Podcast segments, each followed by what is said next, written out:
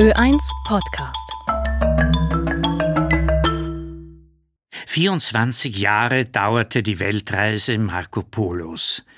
Über die Seidenstraße bis nach China und wieder zurück nach Venedig.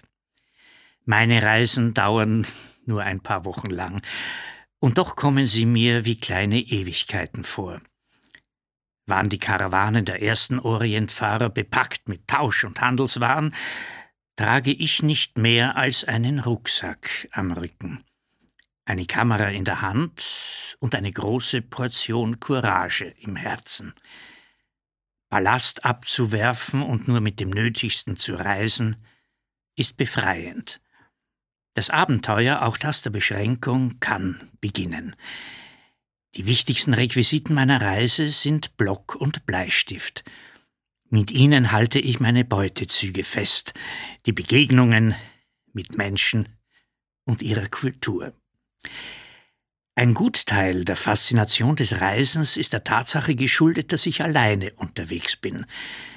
Die Anstrengung, dass kein Tag dem anderen gleicht, erhöht das risikoreiche Spiel.